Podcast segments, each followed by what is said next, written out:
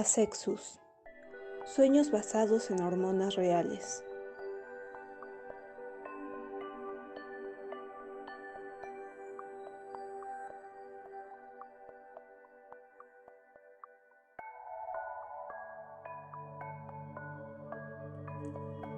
Dos adolescentes que podrían habitar en la periferia de cualquier ciudad latinoamericana viajan de sueño en sueño, como en una caja alucinante que las contiene, hasta alcanzar la peor de sus pesadillas. A lo largo de una serie de fantasías que se suceden, como un loop del inconsciente, sobreviene una historia basada en hormonas reales, apta para mayores de 12 años y para todo aquel que alguna vez haya sentido una pulsión entre las piernas. Los elefantes gestan por 23 meses. Estamos frente al periodo de gestación más largo entre los animales terrestres. Además, los elefantes recién nacidos son los más grandes del reino animal, pesando cerca de 100 kilos. Los embarazos de los delfines, por su parte, duran alrededor de un año. Hacia el final, la madre ha engordado tanto que cae con un 50% más de peso que el resto. Así debe ser complicado nadar. Aunque los pulpos técnicamente no dan a luz, su proceso de reproducción sigue siendo notable. Los machos suministran a las hembras paquetes de esperma, los cuales son aferrados por ella hasta que está lista para fertilizar los 200.000 huevos que produce. Luego de poner los huevos, la madre pulpo se mantiene cerca para protegerlos. Los caballitos de mar son especiales, puesto que todo depende del padre. La hembra entrega los huevos fertilizados a los machos, a los machos, quienes los protegen durante varias semanas. Luego dan a luz un promedio de 1.500 crías, de las cuales sobreviven solamente 200. Los armadillos son capaces de poner su embarazo en espera mientras las condiciones son adecuadas. La gestación dura apenas cuatro meses, pero las crías suelen nacer hasta ocho meses después de la concepción.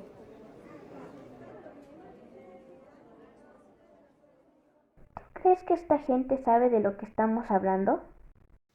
Lo dudo. No se ven listos, ni atentos. Más bien parecen atemorizados. A ver, un pequeño examen. ¿Qué cifra en promedio dan a luz los caballitos de mar? Te digo, no tienen idea. No, no saben, no saben nada. ¿Y cuánto dura la gestación de los elefantes? No saben. No, claro que no. No estaban poniendo atención, ¿cierto? 23 meses. A ver, podríamos hablar y hablar sobre la fertilización en el medio animal, Sobre gestación, parto, alimentación materna, concepción, coito, apareamiento. órganos genitales, medidas, viscosidades, duración del orgasmo. ¿Qué? ¿Les hace gracia? ¿Es divertido o qué pasa? ¿Por qué siempre que hablamos de penes, vaginas, hormonas y placeres, la gente o sonríe nerviosamente o parece que cruza los brazos, incómodos? Ustedes saben cómo llegaron hasta aquí, ¿no? Es decir, que un alguien tuvo que penetrar a otro alguien y fecundar. A menos que hayan nacido por fertilización in vitro. ¿Es el caso? Aún así, el procedimiento es muy simple. Un cuerpo admite la simiente de otro. Pero no es exclusivo de los seres humanos. Todos los animales también. No somos semillas que crecen en la tierra con un poco de agua y sol. No, Hay un algo, un acto, un suceso, un hacerlo. un primera, segunda o tercera vez. No tengan miedo. No pasa nada. En esta clase magistral vamos a hablar de sexo, deseo, pulsaciones lascivia, apetito sexual. ¿Por qué si todos provenimos de ese acto nos avergonzamos? ¿Por qué? En esta conferencia vamos a pensar juntos ese acto, el acto. ¿Qué acto? Pues el acto que nos hizo humanos, como llegamos a ser quienes somos. ¿Quieres decir que vamos a imaginar a nuestros padres haciendo Sí, de eso se trata esta conferencia. Conferencia? Exacto. No, ¿no estamos en una obra de teatro? Nada que ver. Esto es una conferencia magistral sobre el acto sexual de nuestros padres. Por ejemplo, ¿dónde nos habrán fabricado? ¿En un motel? ¿Una casa? ¿En el coche? Si nacimos en septiembre y agosto, por ejemplo, mmm, debieron hacerlo en Navidades, ¿no? Eh, yo nací en marzo. Pues en pleno verano te confeccionaron. Yo creo que hacía mucho calor y tus padres no soportaron más y... ¿Qué? ¿Por qué estamos hablando de esto? Así como lo escuchas, vamos a pensar en nuestros padres. Corría el año de 1900... No quiero ni imaginarlo. A mí me dijeron que venía a una obra de teatro. Pues te informaron mal. Esta es una conferencia y yo soy la conferencista. ¿Eres tan amable de tomar asiento? Pero... Sin peros. Por favor, silencio.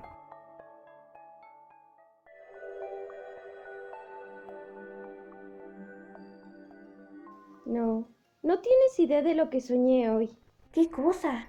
Era casi una pesadilla. Bueno, sin el casi. ¿Qué fue? Estábamos tú y yo como a punto de dar una conferencia. ¿En serio? ¿Eso te parece una pesadilla? No, no. Era muy raro porque íbamos a hablar de el acto. ¿De qué acto? Ya sabes. ¿Qué sé? No sé nada. Explícate. Del acto, de hacerlo, mm, de aquello. Ah, ya. Ya me entiendes, ¿no? Más o menos. ¿Y eso por qué? No sé. Era un sueño muy extraño. Parecíamos como dos profesoras de biología. Pero lo peor, lo peor de todo era que teníamos que imaginar a nuestros padres haciendo eso.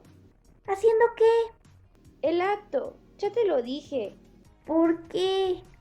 Te digo que fue una pesadilla. Si yo supiera por qué mi inconsciente manda ese tipo de señales, no tengo la culpa de soñar lo que sueño. Qué asco. No quiero que vuele mi imaginación. No quiero que vuele. ¿Ya voló? Sí. La mía también.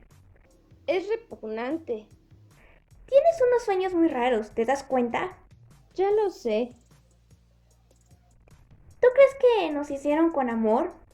¿A qué te refieres? ¿A que no fuimos un accidente? Se escucha feo eso del accidente. Mucho. Yo sé que fuimos una sorpresa para mamá. Ella no quería quedar embarazada. Ah, Usaba el método anticonceptivo del ritmo. El peor de todos. Eran novios y se tuvieron que casar. ¿Cómo sabes todo eso? Ella me lo contó. Mm, yo nunca le he preguntado a mamá. ¿Te imaginas cuando solo éramos un esperma? No, no me quiero imaginar eso tampoco. ¿Y estás lista? Sí, vámonos. Ya es muy tarde. ¿Tarde para qué? Pues, para lo que sigue. Venga, vamos. ¿Pero a dónde vamos? Pues, al siguiente sueño, ¿no? Ah, de acuerdo, lo que tú digas. ¿Lista? Ok.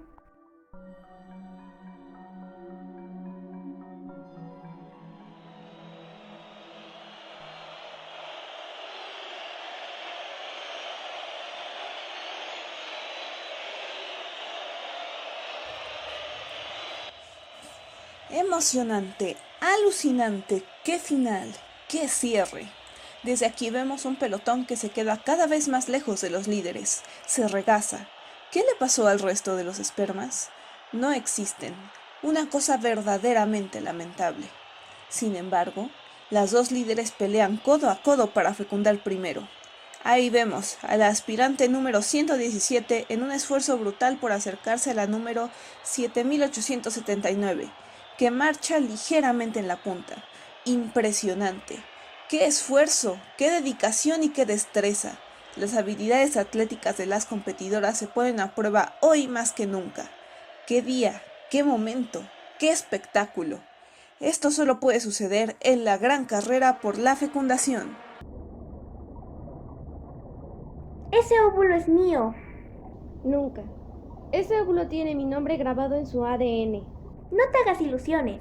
He estado esperando este momento durante tanto tiempo. Es mi oportunidad. Es mi momento. Tengo que formar un cigoto. Ni lo sueñes. Eso me corresponde a mí. Estás alucinando. Estamos en la recta final, queda un tramo sumamente corto y la carrera luce pareja. ¿Qué digo? Pareja, parejísima. ¿Quién ganará? 117 intensifica sus movimientos y 7879 aprieta los dientes, clava la mirada en el óvulo. Ah, no, bueno, ¿qué está pasando? Es un cierre cerrado como pocos se han visto. La gran carrera de la fecundación nos vuelve a sorprender con estas dos competidoras que arriesgan, apuestan el todo por el todo. Voy a ganar, voy a ganar. Es mi momento. Soy yo. El triunfo es mío. Soy la mejor. Óvulo, ven a mí. Llevo toda mi vida soñando con este momento. La gloria será mía. 117 estira el cuerpo, pero 7879 no quiere quedarse atrás y hace un esfuerzo sobreespermático. Es un cierre espectacular, digno de una final. Se acercan al óvulo. Un momento, ¿de qué nos vamos a disfrazar? Por increíble que parezca, existe ovulación múltiple. No me lo puedo creer. Ahí está, lo tienen, y esto es absolutamente notable, sobresaliente. El resultado de esta dura competencia es mellizas. Qué competencia tan extraordinaria, francamente.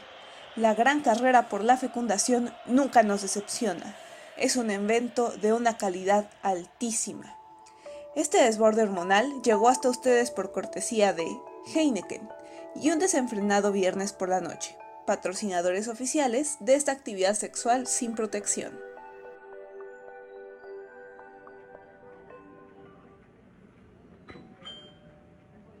¿Sabes qué soñé? No, ni idea. ¿Quieres que te cuente?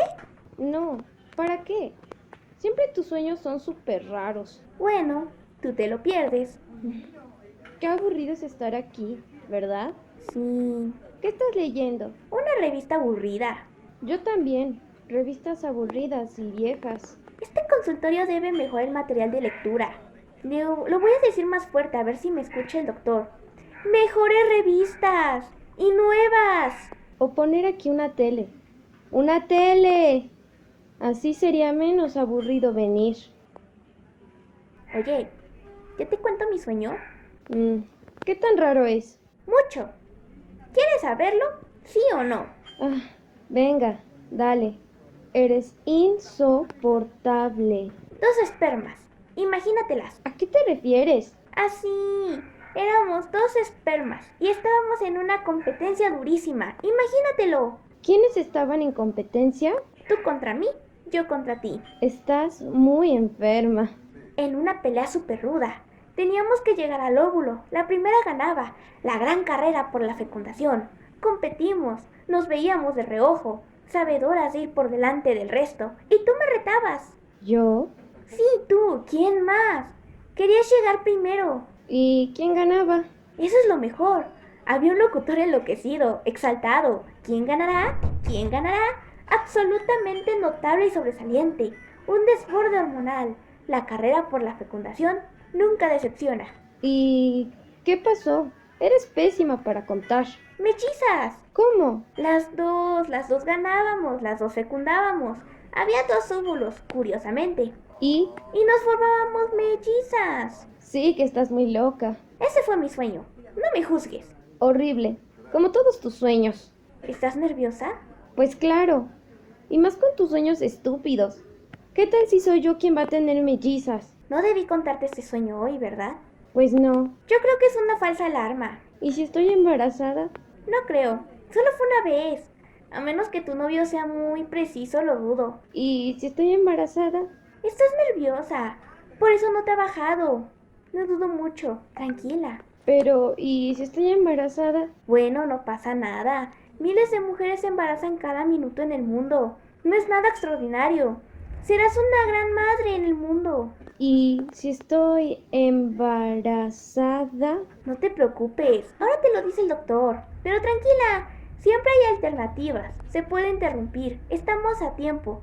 No serías la primera ni la única. Calma. ¿Y si estoy embarazada? Si estás embarazada, te jodes. Tu vida se va a la ruina. Tienes que dejar la escuela, dedicarte a tu hijo, trabajar. ¿Sabes? Acabo de leer en Facebook que ser mamá es el mayor estrés del mundo y no se compara con nada. Es lo peor que puede sufrir un cerebro humano. Un cambio total. ¿Y si estoy completa y absolutamente embarazada? Entonces serás una mamá hermosa y feliz. Todos vamos a crear tu hijo o hija, lo vas a cuidar. Y nosotras, tus hermanas y amigas, te vamos a ayudar muchísimo. Los papás primero se van a sorprender. Y quizás se enojen, pero después se van a poner felices y serán grandes abuelos. ¿Y si estoy embarazadísima? Entonces tu novio va a salir corriendo. Tendrá miedo, es natural. Te culpará por arruinar su vida, por arruinar sus vidas. Aunque él también tuvo algo que ver, ¿no? Mm, ¿Estaré embarazada? Entonces formarás una familia y tu novio será un gran padre, un padre protector, cariñoso, dedicado. Trabajará mucho para ustedes, dejará de beber y de mirar a otras chicas tal vez. ¿Y si estoy embarazada? Claro que estás embarazada. Hace una semana te debió bajar la regla y llevas teniendo semanas relaciones con tu novio sin protección. Desde luego que estás embarazada. ¿Qué esperabas? ¿Una lavadora? No hace falta que entres a consulta con el ginecólogo. Ya te lo digo yo. Estás embarazada. ¿Y si tú también estás embarazada, perra? Desde luego que no. Yo no soy estúpida. Yo lo hago con protección o practico sexo oral, o anal o masturbación. Pero ni borracha me pongo en peligro. Nunca. ¿Y si eres tú quien realmente está embarazada? ¿O tú? Tú. Tú.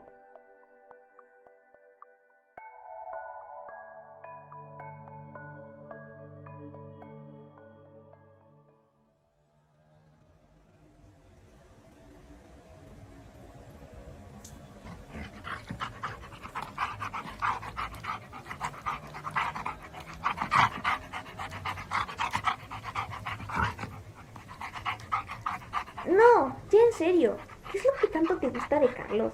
Mira, está feo. Todo. Bueno, su pelo. Y creo que sobre todo la lengua. ¿Cómo que la lengua? Sí, su lengua tiene un no sé qué. Un algo que me hace querer más y más besos. Sentirlo y sentir cómo está jugando conmigo. Ugh, qué asco que te excite una lengua. Y también cuando habla. Me encanta su voz y las cosas que me dice. Todo lo que tiene que ver con su lengua me fascina. Pero es súper tonto, no dice nada, se queda callado siempre, es tímido y además ni tiene sentido del humor. Ay, pues a mí me encanta. Y cuando está conmigo de tímido, no tiene nada. Cuando yo lo veo esconde la mirada. Es como estar frente a un mueble. No habla, no tiene ninguna gracia, no es guapo. No viste la moda, está muy tonto para ti. Tienes envidia. En el fondo eres una envidiosa. Te gustaría tener una historia de amor como la mía. Por eso estás tan alterada. Siempre. Te hace falta un amor. Uno verdadero. Uno increíble. Y sexo. ¿Historia de amor? Ustedes lo único que hacen es pasarse fluidos. ¿Y eso no es el amor? ¿Nunca has escuchado la frase um, hacer el amor? No es simplemente un suceso imbécil y hormonal. Ugh, asco. Ah, ¿por qué todo lo que tiene que ver con el sexo te da asco? Yo creo que quien da asco eres tú. No disfrutas tu cuerpo, ni tu edad, ni las emociones o sensaciones. Estoy esperando al macho correcto. No hay ningún hombre correcto, ninguno, en ninguna especie. Tal vez solo los caballitos de mar porque a ellos les toca parir. De ahí en fuera, nada vale la pena. Nada. Nadie. Claro que sí. Solo trata de elegir al menos malo. Es un consejo que me dio la abuela antes de morir. ¿De verdad? Sí, yo estaba enferma y me dijo, a ver, hija mía, la más pequeña de mis nietas, necesito darte un consejo. ¿Qué cosa, abuela? le pregunté. A ver, niña, ven, acércate, no tengas miedo. Y entonces me tomó de la cara y me dijo, escucha con atención y no me desobedezcas o bajaré a darte tu merecido en unos años. ¿Qué cosa, abuela? No tengas hijos joven. Escoge al menos malo de los hombres que conozcas. Prueba con varios y trata de ser feliz, aunque sea un poquito. Wow, Es una buena historia. Sí, ¿verdad? Sí, aunque es raro, porque las dos abuelas aún viven. Mm, cierto. No me digas que fue parte de un sueño. ¿O tal vez viaje al futuro? Tal vez, pero es más seguro que sigamos encerradas en sueños absurdos. Otro sueño. Sí, otro sueño. ¿No estás harta de ir saltando de sueño en sueño? Tú tienes unos sueños muy locos. Por lo menos en este sueño no ocurrió nada raro, ¿verdad? Tal vez sea una señal de que ya casi vamos a despertar. Espero que sí. Oye, ¿vamos a pasear a Carlos? De acuerdo. Creo que tiene ganas de hacer pipí. Sí, ahora en el parque se desfoga. Con el alimento que le estás dando se le está poniendo un cabello súper sedoso. A ver, Carlitos, perro bueno, vamos a llevarte al parque. ¿Viste cómo se esconde? No le gustó. Además es feo. Y no sé qué le ves. Pero debo de reconocer que me provoca un poco de ternura. Te digo que es un amor. Si lo conocieras a fondo.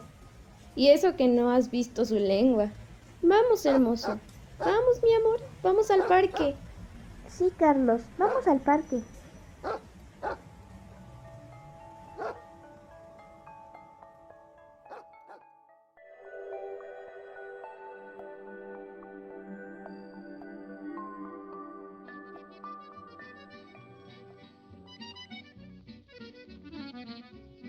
¿Te acuerdas cuando teníamos 17 años? Qué época tan feliz, ¿verdad? Y tanto.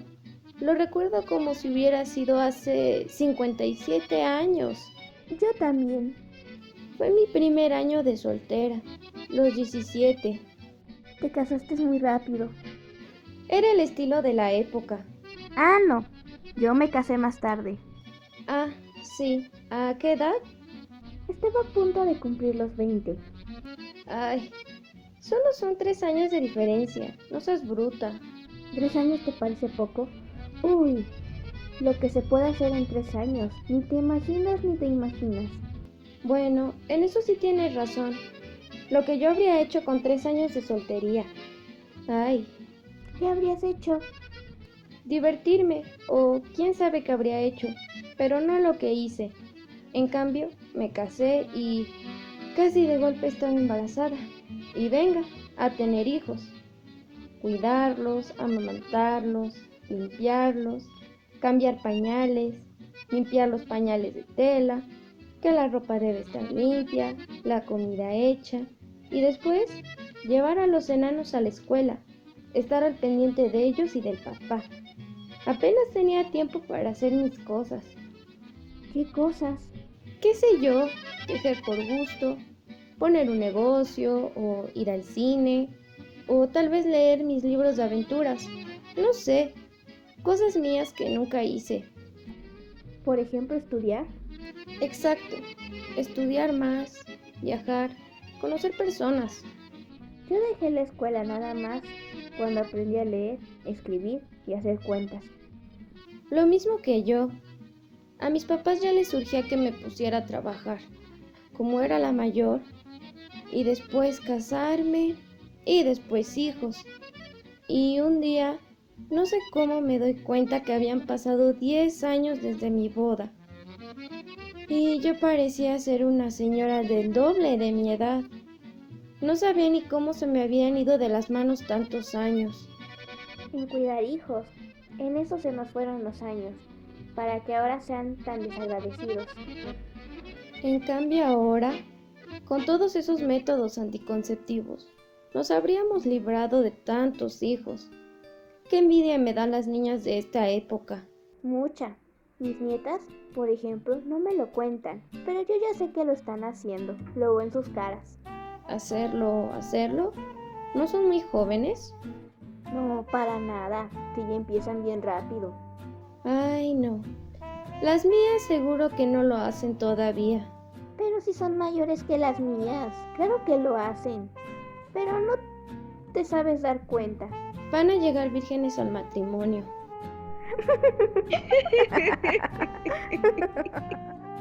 ya les dije que no se casen. ¿Para qué?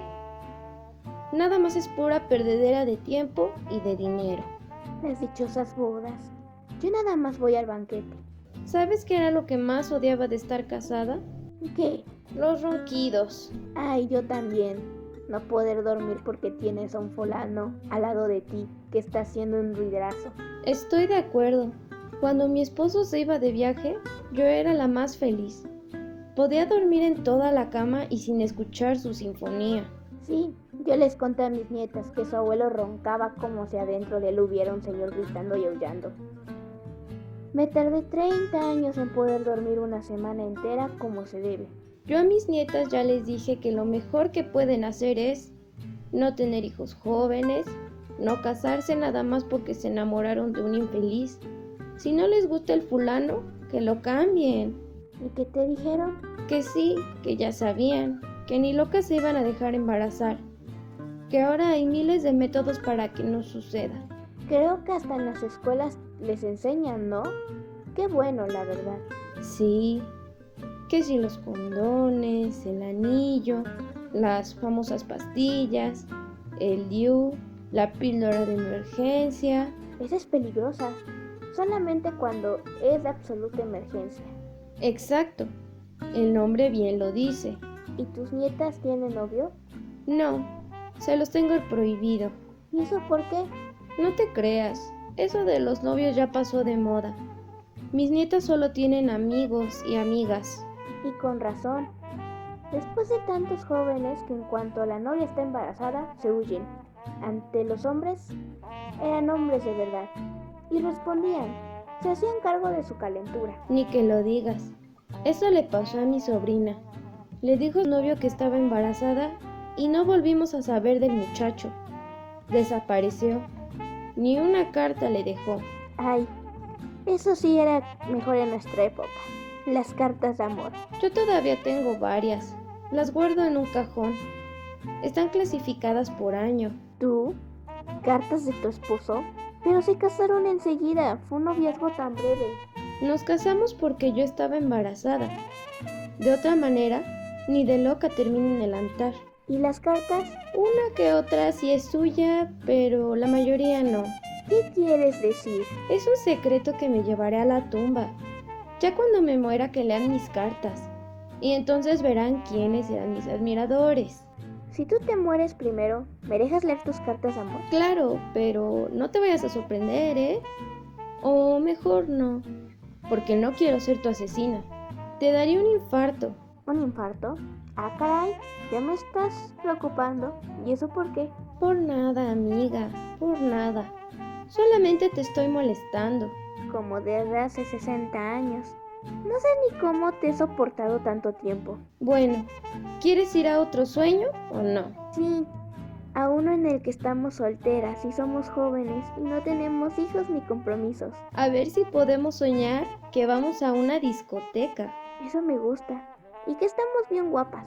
Hermosas, jóvenes, buen cuerpo, mucha energía y sobre todo ganas de fiesta. Yo quiero ropa moderna, como las que usan mis nietas, pero los zapatos no. Esos son incómodos. Yo también. Bueno, pero más discreta. Vamos. Nuestra abuela se casó porque no tuvo otra opción. Un día se dio cuenta que estaba embarazada. Había tenido relaciones por primera vez y sin saber muy bien cómo su vida cambió por completo. Solo tenía 17 y su novio, nuestro abuelo, que estaba estudiando medicina, tuvo que dejar la escuela y dedicarse a trabajar para mantener a la naciente familia. Trabajó en el campo, en la construcción, fue zapatero y después manejó un taxi. Dedicó su vida al trabajo. Y en realidad ni siquiera se querían tanto. Solo se gustaban y les ganó el deseo de una noche. Pero a lo hecho pecho, ¿no? Mi abuela tuvo después un gran total de siete hijos y un matrimonio para toda la vida, con alguien que, si bien quería, no era el amor que soñaba. Quizá ni siquiera estaba enamorada, solamente que las circunstancias los hicieron vivir el uno con el otro, como si hubiera sido algo del destino o yo qué sé. Gracias a esa noche de desenfreno, nosotras, sus nietas, estamos aquí. Sin embargo, no puedo dejar de pensar en mi abuela y, en sus cartas, escondidas en un cajón muy cerca de su cama. Cuando ella murió, encontramos un manojo de mensajes escondidos entre ropa, y yo simplemente no me lo podía creer. Nuestra querida abuela había tenido un amor oculto, dos o tres amantes ocasionales y confidencias con señores que nunca sabremos quiénes eran. La única manera de vivir a plenitud la vida y su sexualidad era a través de las cartas camufladas de pagos, de tarjetas postales, de falsos parientes lejanos. Las escondía en libros y así las leía y las releía, según ella misma contaba en una de sus cartas a un misterioso señor. Bueno, ni tan misterioso. Lo más atractivo de la historia es que mi abuelo tenía una mejor amiga, que desde niñas jugaban y se divertían juntas. Después ya casadas, siguieron siendo amigas. Una cuidaba de los hijos de la otra cuando hacía falta. Eran muy unidas. Esa señora tenía un hermano, a quien apenas vi unas par de veces.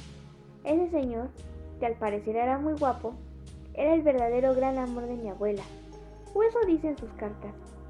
Ambos se casaron jóvenes y mantuvieron su relación en secreto, lejos, a través de cartas, mensajes cifrados y guiños a lo que pudo ser y no fue. De golpe, la correspondencia se interrumpe un año y ya no está mi abuela con nosotros para preguntarle qué fue lo que pasó y por qué dejaron de escribirse. En fin, hay una nube de preguntas para las cuales no hay respuestas. Solamente nos queda saber quién fue realmente nuestra abuela. Que esta obra sea un homenaje para todas esas bisabuelas, abuelas y madres que no pudieron vivir la vida que querían, que dejaron los estudios, se casaron porque no había otra opción, se dedicaron a tener hijos, a trabajar en cualquier cosa. Gracias a ella estamos aquí. Pero, ¿qué habría pasado si hubieran tenido algún método anticonceptivo al alcance? Quizá habrían sido más felices y nosotros no hubiéramos nacido. Quizá eso nunca lo sabremos. Tal vez solo en sueños. Tal vez.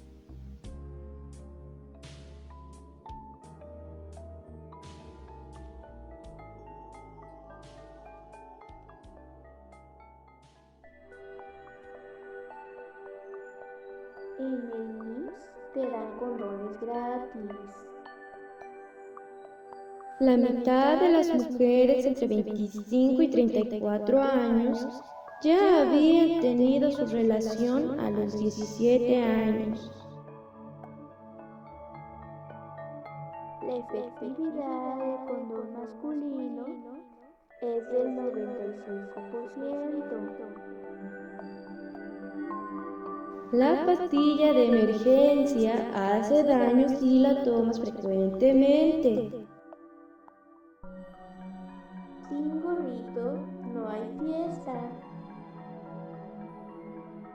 Seis hijos que no tienen tele.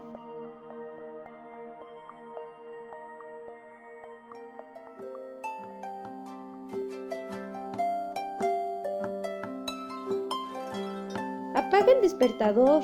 Quiero cinco minutitos más, por fin. No, ya hay que despertar. Se nos va a hacer tarde otra vez. Ay, eres una ñoña. Estaba soñando con la abuela. Qué raro. Yo también. Entonces, ¿cinco minutitos más? Va.